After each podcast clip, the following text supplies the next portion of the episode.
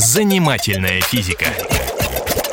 Здравствуйте, это Игорь Зырянов, программа о нас с вами и о том, что нас окружает. Вы верно слышали о том, что молекулы, из которых состоит все вокруг, постоянно двигаются. Так почему же тогда вещи не меняют свою форму? Молекула – это наименьшая частица вещества, которая сохраняет его свойства. Например, молекула сахара сохраняет в себе его вкус, цвет и запах. Частицы сахара, которые меньше молекулы, такими свойствами уже не обладают. Молекулы различных веществ сильно отличаются друг от друга. Так, например, молекулы газов, из которых состоит воздух, настолько малы, что в одном кубическом сантиметре воздуха содержится, только задумайтесь, миллиард миллиардов молекул.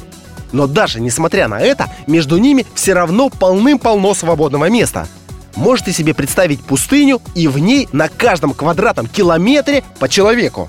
Вот такая же плотность молекул и в этом кубическом сантиметре воздуха.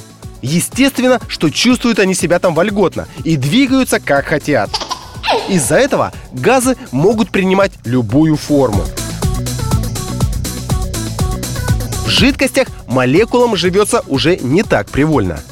Там пользуясь нашей человеческой терминологией, на каждом квадратном метре, на каждом метре уже, разместились по два человека.